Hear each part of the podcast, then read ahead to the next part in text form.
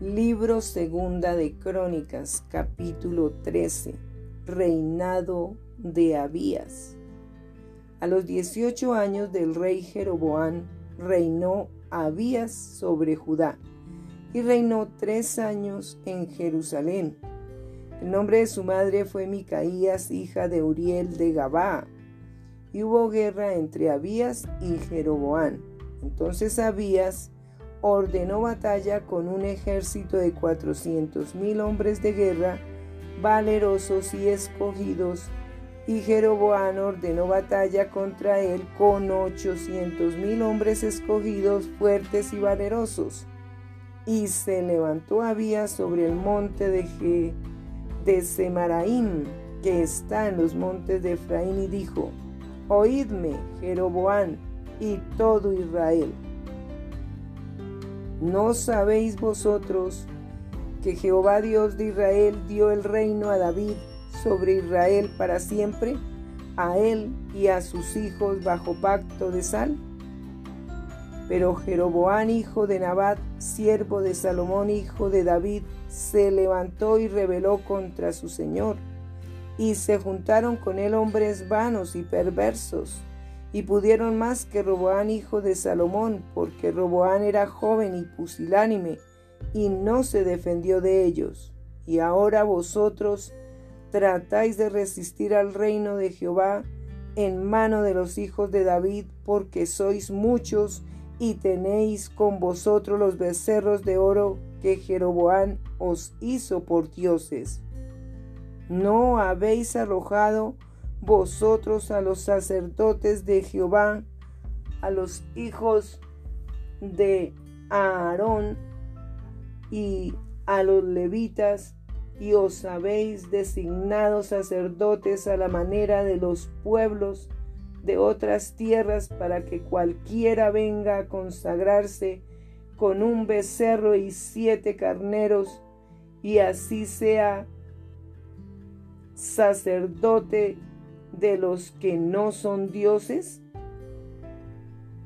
Mas en cuanto a nosotros, Jehová es nuestro Dios, y no le hemos dejado, y los sacerdotes que ministran delante de Jehová son los hijos de Aarón, y los que están en la obra son levitas, los cuales queman para Jehová los holocaustos cada mañana y cada tarde y el incienso aromático, y ponen los panes sobre la mesa limpia, y el candelero de oro con sus lámparas, para que ardan cada tarde, porque nosotros guardamos la ordenanza de Jehová nuestro Dios. Mas vosotros le habéis dejado. Y he aquí Dios está con nosotros por jefe, y sus sacerdotes con los con las trompetas de, del júbilo para que suenen contra vosotros.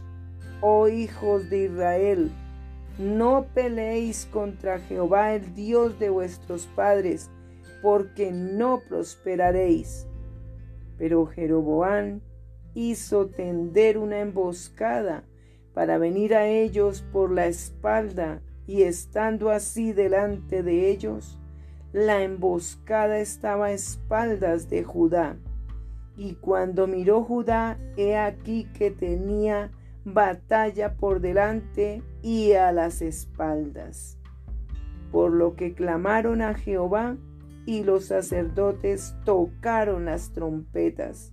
Entonces los de Judá gritaron con fuerza, y así que ellos alzaron el grito, Dios desbarató a Jeroboán y a todo Israel delante de Abías y de Judá.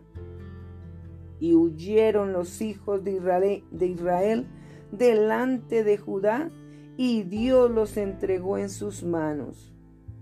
Y Abías y su gente hicieron en ellos una gran matanza, y cayeron heridos de Israel quinientos mil hombres escogidos.